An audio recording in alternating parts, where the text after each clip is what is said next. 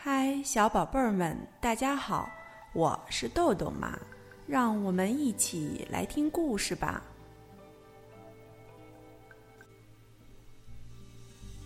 今天我们要讲的故事是由吉米和乔伊斯·邓巴为我们写的，彭倩文翻译，由新星出版社出版。故事的名字叫做《吃掉黑暗的怪兽》。球球睡不着，他不喜欢黑漆漆的床底下，那里说不定躲一只怪兽。嗯，这一回还真的有哦，一只好小好小的怪兽，小的连看都看不清楚。但是这只怪兽觉得身体里有一个好大好大的洞。让他老是觉得好饿，好饿，饿得不得了。他试着咬了一小口床底下的毛拖鞋，呀，难吃死了！他啃了一口玩具车，哎呦，牙齿好痛。接着，他发现了一个好东西，是个盒子。他从盒子上的小洞往里面看，看到里面装满了黑暗。他把黑暗从盒子里吸出来，吸的一点儿也不剩。嗯，太好吃了。怪兽稍稍变大了一点点，但他还是觉得好饿。他看看四周，想再找些东西吃。他发现床底下有一大片黑暗，怪兽一口气把这些黑暗全都吃光光。它舔遍所有的角落，舔得一干二净。怪兽又变大了一些，但它还是觉得好饿。于是，他把藏在柜子里的黑暗吃光光，又把窗帘褶皱里的黑暗吃了个精光。怪兽越变越大，越变越大，但他还是好饿。于是，他从球球的家里溜了出去，到别人家里去找更多的黑暗。他发现地窖里、阁楼上、烟囱下全都装满了黑暗。他把这些黑暗全都吃掉，舔得干干净净。他还发明了一些新奇有趣的吃法。他把黑洞洞的黑暗果酱抹在烤焦的面包片上。他好喜欢，好喜欢这种黑黑的三明治。他最喜欢吃井里黑漆漆的水熬的浓汤，还有水沟里黑不溜秋的泥煮的炖菜。接下来，他找到了兔子窝，把里面的黑暗全都吃了个精光。还有狐狸洞，唉。真是世间美味。然后他又找到了一个大山洞，里面的黑暗多得不得了。他把这些黑暗一块儿一块儿挖出来，一口一口啃干净。但是他还是觉得好饿，好饿。他把森林里还能找到的所有的黑暗吃的一点儿也不剩，再把火山坑底的黑暗全部吞下肚。虽然怪兽变得越来越大，越来越大，但是他还是觉得好饿，好饿。他以为他已经把世界上所有的黑暗都吃光了，然后他看到夜晚来了。唉，真是没法说。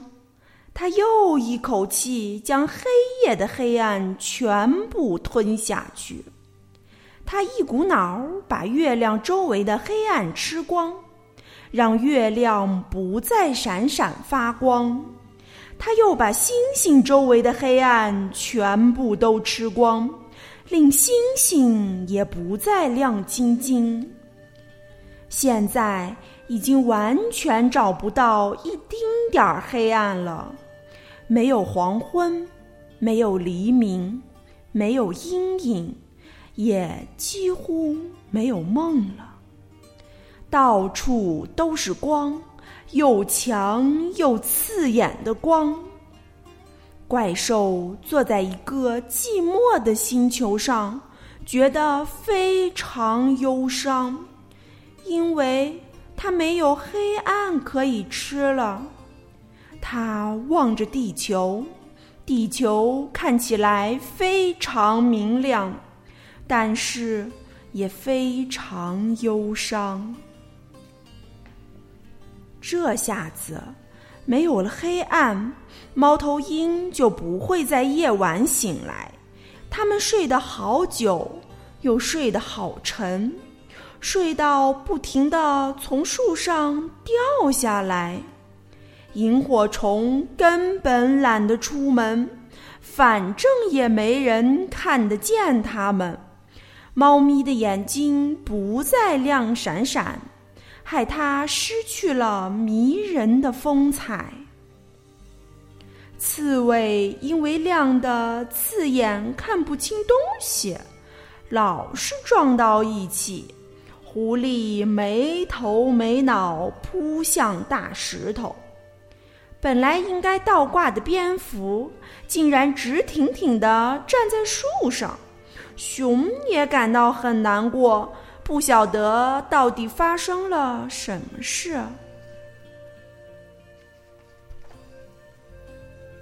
然后，怪兽听到从遥远的地方传来一阵奇怪的声音，一个叫球球的小男孩哭得好大声。他睡不着，所以大哭。但他为什么会睡不着呢？因为实在太亮了，嗯嗯。虽然怪兽的身体已经变得好大好大，肚子里的黑暗也撑得好胀好胀，但它还是挤得进狭小的空间，钻得过窗户的缝隙。甚至可以从盒子上的小洞穿过去。他悄悄溜回球球的卧室，发现球球正哭着找妈妈。可是妈妈因为外面太亮了，只好把头蒙在唯一还有一点点黑暗的棉被底下，根本听不到他的哭声。怪兽突然做了一件好奇妙的事情，他用又大又黑的双肩把球球抱进怀里，球球觉得滑溜溜的，又柔软又舒服。怪兽轻轻的摇晃，球球就好像躺在摇篮里。怪兽还轻声哼着一首《黑啦啦摇篮曲》，球球很快就睡着了，怪兽也睡着了。怪兽现在一点儿也不饿了，也不再觉得身体里有一个空空的大洞。他把球球安安稳稳的抱在怀里。呼噜呼噜，睡得好香好甜。在他打呼噜的时候，所有的黑暗慢慢的从他身体里面流出来，一点一滴回到原来的地方。最后，怪兽也慢慢变回原来的大小。一只小小的、快乐的小不点儿，躺在一个小男孩的怀里，呼呼大睡。好了，今天的故事就讲到这儿吧，小朋友们别忘了让爸爸妈妈关注我们哦！一本一景一世界，拜拜。